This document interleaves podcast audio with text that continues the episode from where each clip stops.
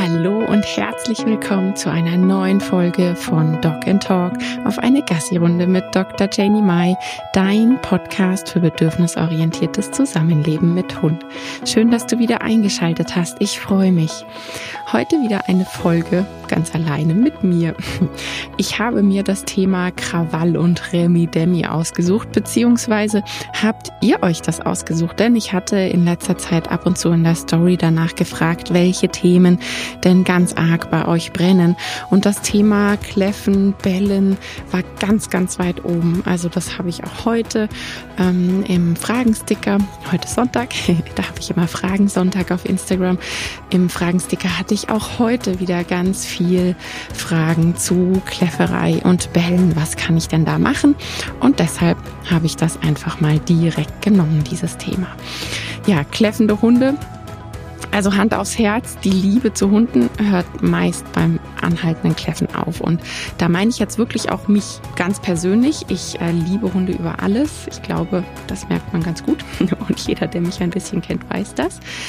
Aber wenn man so eine Vorstellung, ne? man liegt im Sommer, im Garten, es ist so ein lauer Sommerabend und dann liegt man da so und möchte sich's gemütlich machen und ein bisschen lesen. Und dann ist da die ganze Zeit ein Hund, der kläfft im Minutentakt. Das Ignorieren von Dingen, die einen stören, ist super schwer. Also das verbraucht sehr, sehr viel Kraft. Und gerade wenn man sich eben ausruhen möchte im Sinne von ich möchte Kraft tanken, fällt einem das sehr, sehr schwer. Also Hand aufs Herz. Ich bin mir sicher, wir sind uns da recht einig, dass einfach dieses anhaltende Kläffen, egal ob jetzt beim eigenen Hund oder bei fremden Hunden, eher in die Kiste fällt von, boah, das geht mir auf die menschlichen Nerven.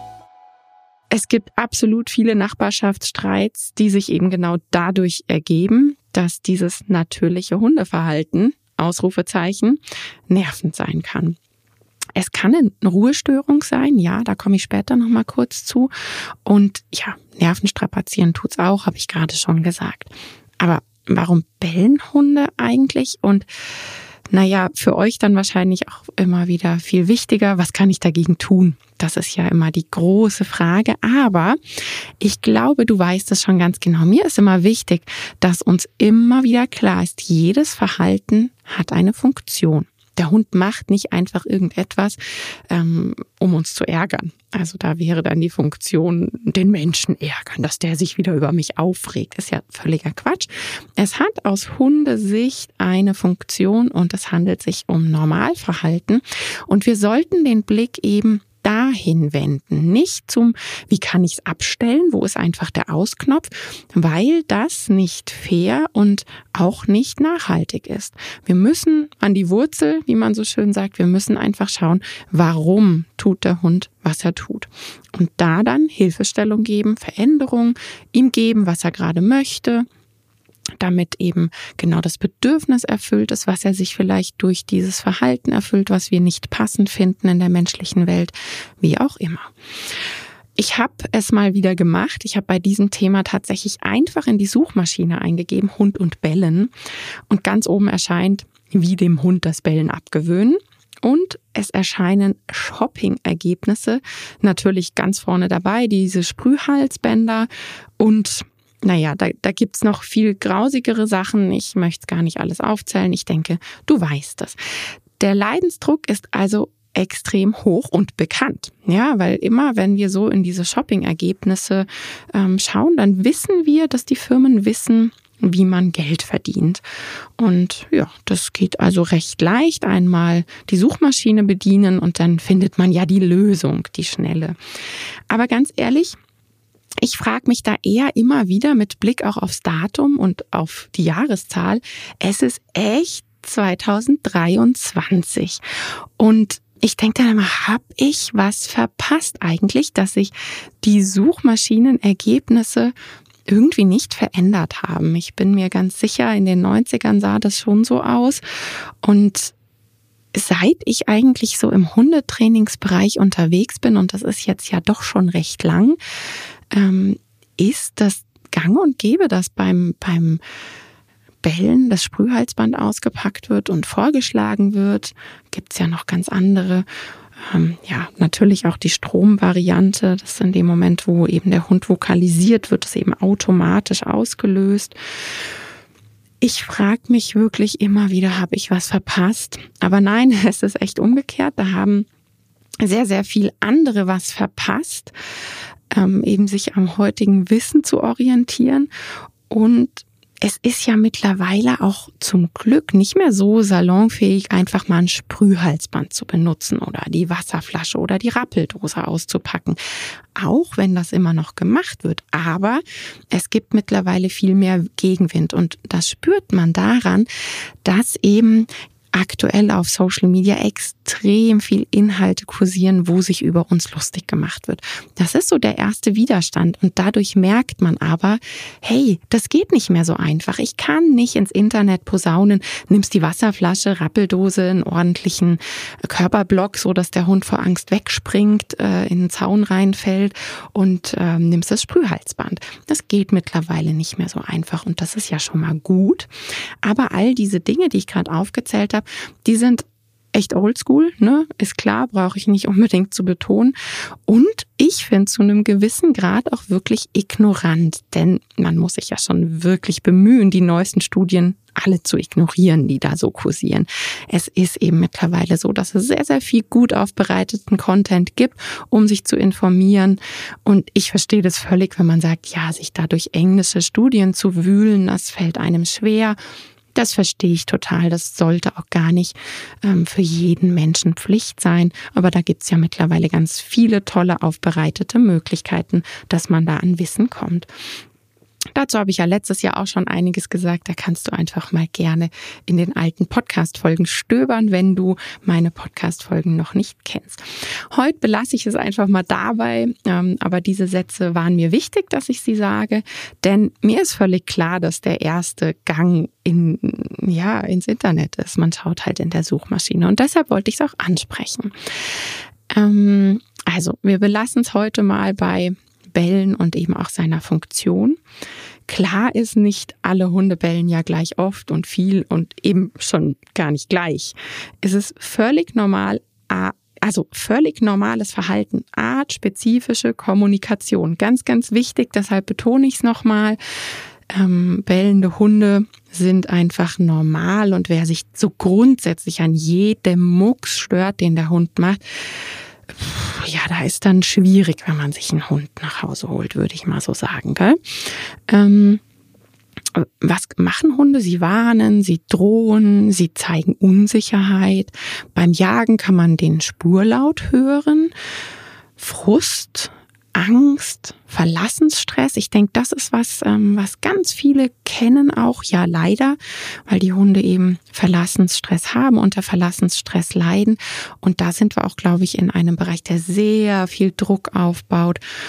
Denn ja, die Nachbarn machen Druck und der Druck wird dann meist an den Hund weitergegeben und irgendwie sind einem die Hände gebunden, weil man muss den Hund alleine lassen, weil man eben auch arbeiten muss und Geld verdienen muss.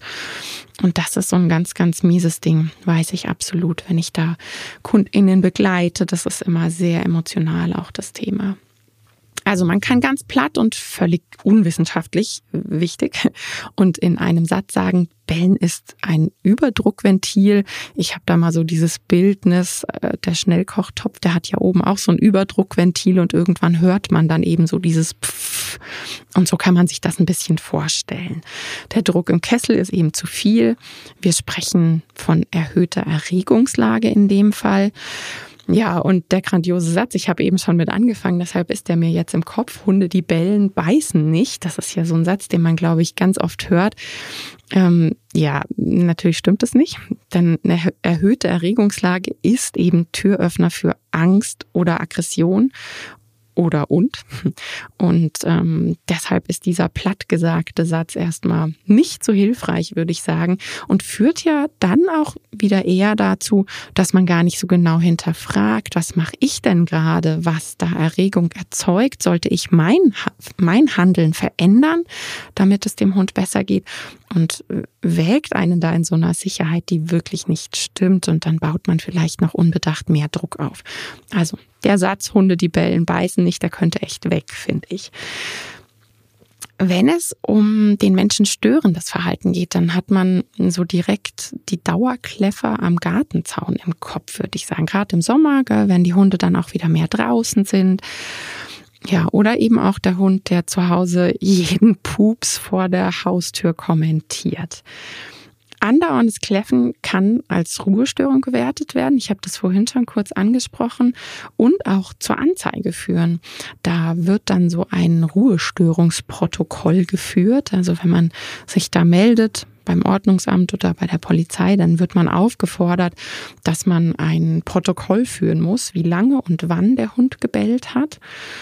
Und ja, alleine schon deshalb ist man eben in diesem Teufelskreis, den ich angesprochen hatte. Gell? Der Mensch bekommt, der Hundemensch bekommt von den Nachbarn Druck oder dann vom Vermieter, der Hausverwaltung, was auch immer.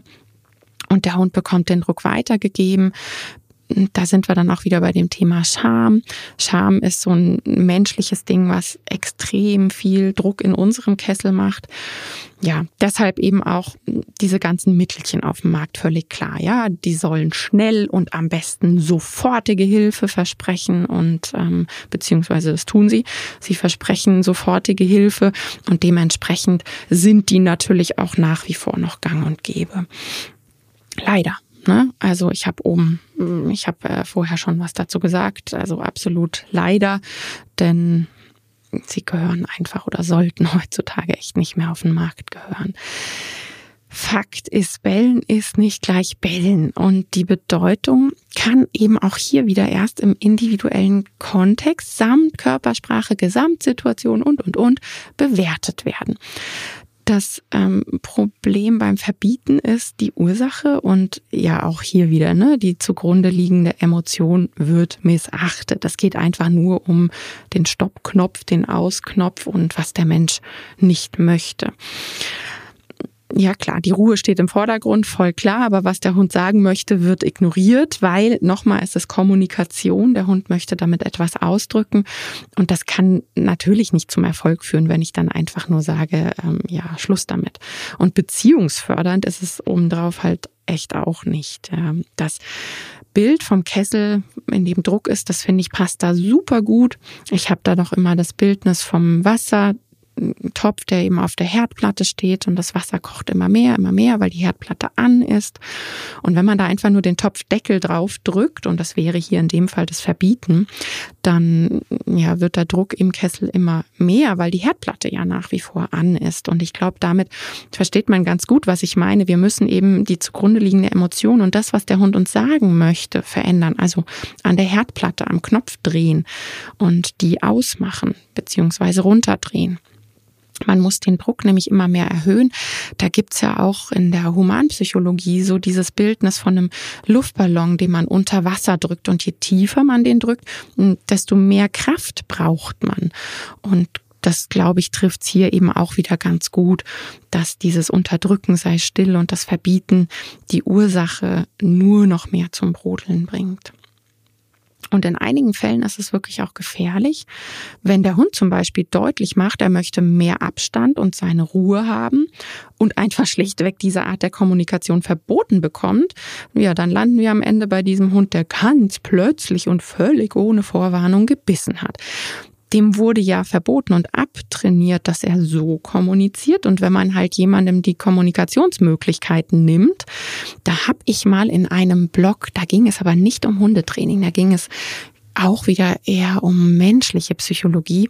Das fällt mir aber hier gerade ein. Da habe ich in einem Blog gelesen, dass ähm, jemand die Öllampe aus dem Auto einfach sozusagen das Lämpchen rausnimmt und dann würde einem das ja nicht helfen, weil die Öllampe ist dann zwar nicht mehr an, aber das Problem würde einem ganz schön große Probleme machen, weil dieses einfache Ignorieren der Lampe eben nicht hilft. Und das passt hier auch. Wenn ich dem Hund die Kommunikation verbiete, ja, dann kommuniziert er halt halt nicht mehr und dann bleibt einfach nur der Schritt drüber, dass er dann sich irgendwann zur Wehr setzt, weil niemand auf der Welt, und da denke ich, können wir mit unserem erwachsenen Gehirn uns an die eigene Nase packen. Wir würden es niemals aushalten, einfach uns selbst, unsere Bedürfnisse komplett zu unterdrücken und jemanden ähm, an uns, an unserem Körper machen lassen, wie derjenige möchte, ohne auszuflippen. Also Das kann eben auch noch das Gefährliche sein, diese Warnfunktion oder generell dieses Kommunizieren. Ich fühle mich gerade nicht wohl, bitte halt Abstand. Das sollten wir einem Hund niemals verbieten. Bei diesen Gartenzaunkläffern, da zeigt sich einfach sehr häufig, dass die Hunde unsicher sind. Das doppelte Problem dabei ist, dass wir da ja auch noch eine verstärkende Wirkung haben. Zum einen die selbst verstärkende Wirkung vom Kläffen. Bellen schüttet Hormone aus und dementsprechend sind wir da in einem Bereich, wo man dann von Selbstbelohnung sprechen kann. Und zusätzlich kommt hier, wenn der Hund aus Unsicherheit jetzt mal angenommen einen fremden Hund verbellt, dieser geht weiter, dann haben wir die negative Verstärkung. Ja, der Stressor geht, weil ich gebellt habe. Und dementsprechend wird das dann immer weiter befeuert. Also hier sollte die zugrunde liegende, die zugrunde liegenden Probleme eben abgearbeitet werden und erstmal erkannt werden. Angst vor Menschen, anderen Hunden, all das, was, was da auch immer sein kann. Das können auch Geräusche sein, die dem Hund eben Unwohlsein vermitteln. Ja, da geht man meistens erstmal mit Gegenkonditionierung und eben einem ortsverknüpften, aufgebauten Alternativverhalten. Und das ist super schnell trainiert, gerade dadurch, dass es ortsverknüpft ist, geht das wirklich sehr, sehr schnell, viel schneller als ständiges und immer wieder verbieten. Und das strapaziert ja echt auf allen Ebenen die Nerven. Der erste Schritt wäre hier für mich immer die Rennstrecke und das Explodieren, also dieses bisherige Verhalten durch Management zu unterbinden. Und das geht super gut mit einer Schleppleine ohne dass man da irgendwie laut oder stinkig oder sonst wie ängstigend werden muss als Mensch, sondern man geht eben gemeinsam mit dem Hund in den Garten, hat ihn an der Leine, damit er gar nicht bis zum Zaun vorpreschen kann. Und aus dem Abstand ist es dann meistens auch schon deutlich leichter. Und da ist dann Platz geschaffen für das Erlernen von neuem Verhalten. Deshalb ist immer so wichtig, dass wir einmal schauen, welches Management macht Sinn, um das bisherige Verhalten zu stoppen. Im Garten kann natürlich eben so territoriales Verhalten wie auch Langeweile echt eine Sache sein. Hier muss eben auch wieder individuell und gezielt dran gearbeitet werden.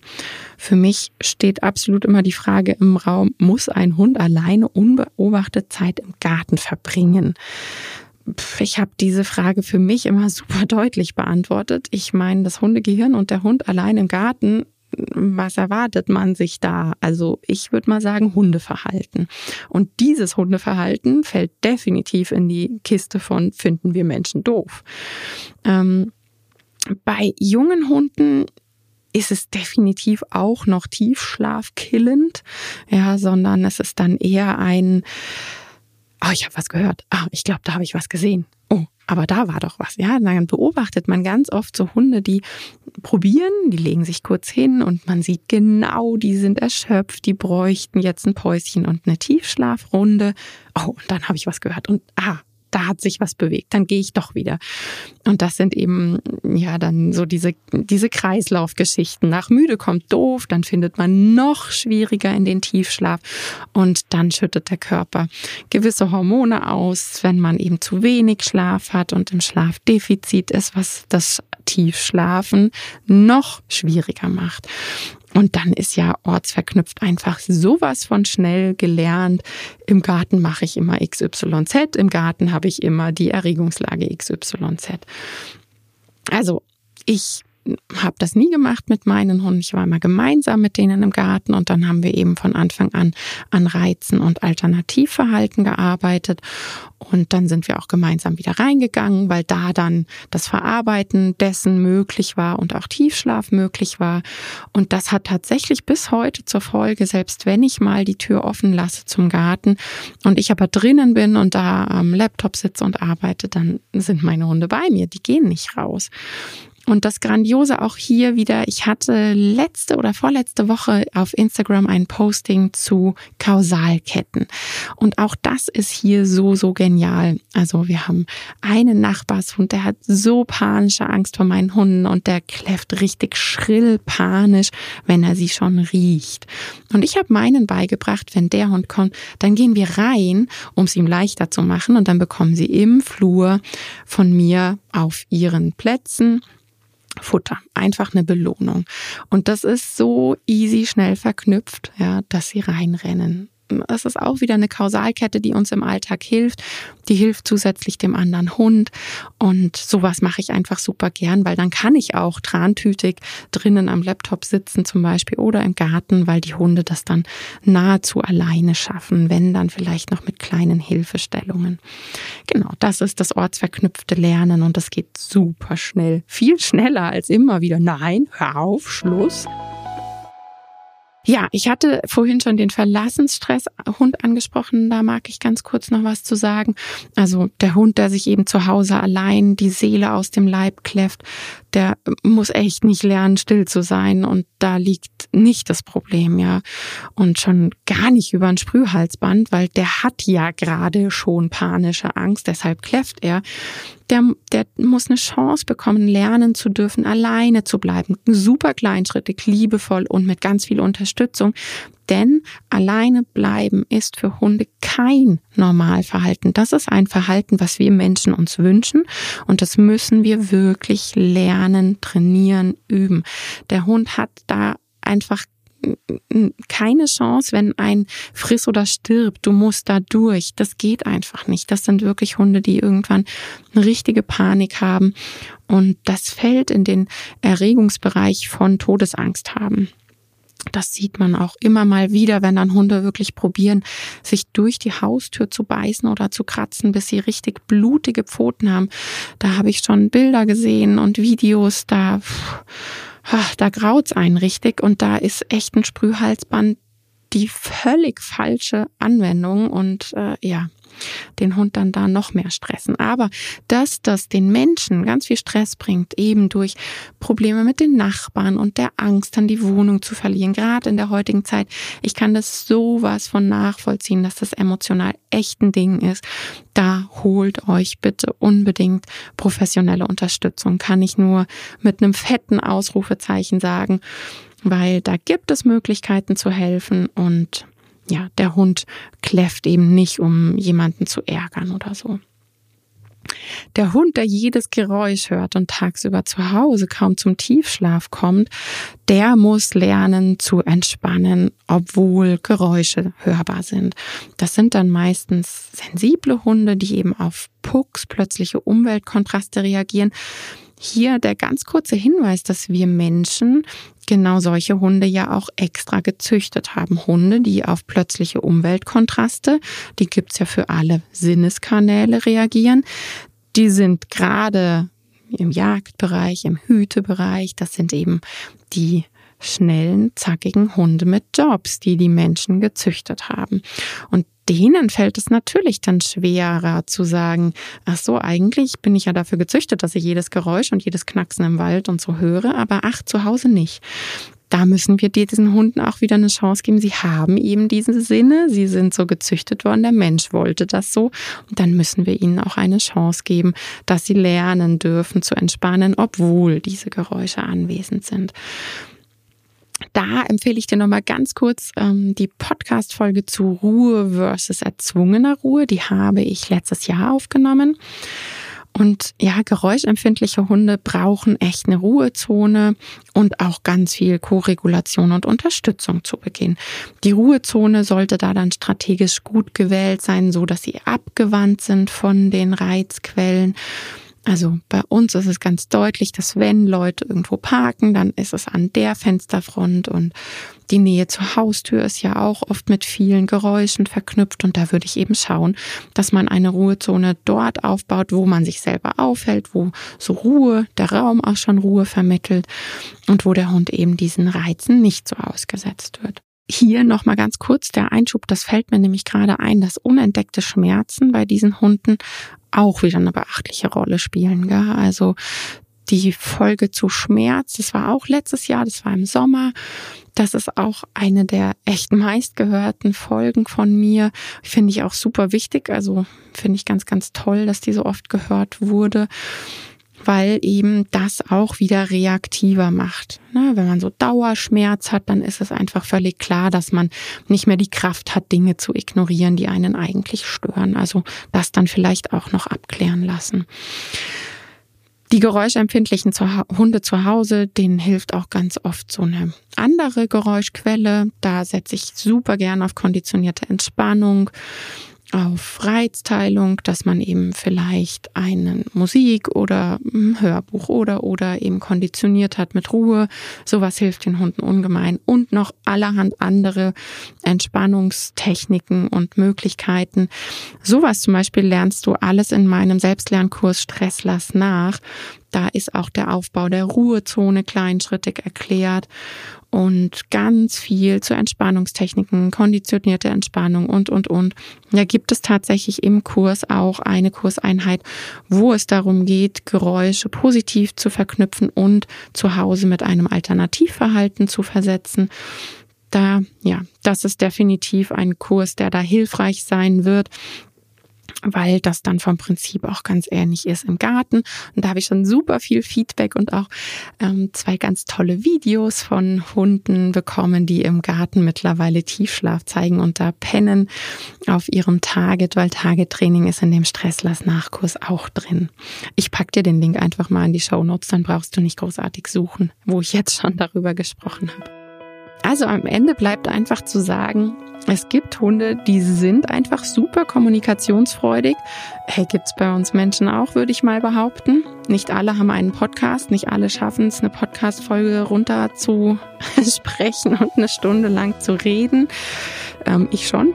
Genau. Also es gibt einfach Hunde, die sind super kommunikationsfreudig und dann wieder welche, bei denen das eben nicht so ist. Auch hier darfst du wieder schauen. Das ist ja ganz normal bei uns Menschen eben auch. Und die, die super kommunikationsfreudig sind, denen hilft halt echt nicht jetzt ein, sei mal still und pst. Das bringt genau gar nichts. Es gibt durchaus Rassen, die als bellfreudig beschrieben werden. Aber eine Garantie hat man halt äh, definitiv bei keinem Hund, ja. Also selbst wenn dann bei den Rassen irgendwie in der Beschreibung dabei steht, dass sie eher ruhig und still sind, ey, ist ein Hund, ja, und Überraschung, Hunde bellen. Also es äh, kann jeder Hund, egal ob jetzt dabei steht, bellfreudig oder nicht, es kann jeder Hund ein Kleffer sein.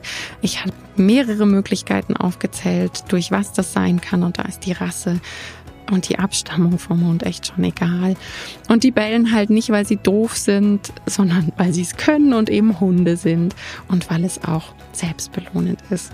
Ich hoffe, dass du bei dieser oder aus dieser Folge einiges an Wissen mitnimmst und vielleicht auch hilfreiche Tipps mitnehmen konntest. Wie immer wird es ein Posting auf Social Media geben und ich freue mich natürlich ganz, ganz arg, wenn wir in den Austausch gehen. Und der Podcast ist natürlich durch meine Ferien echt ein bisschen abgesackt. Ich würde mich ganz arg darüber freuen, wenn du auf iTunes eine Rezension schreibst für den Podcast, eine 5-Sterne-Bewertung gibst, weil der Podcast lebt natürlich davon und so gratis Content ist für mich auch immer schön, wenn ich sozusagen eine positive Verstärkung erfahre. Vielen Dank dafür und bis zum nächsten Mal. Tschüss.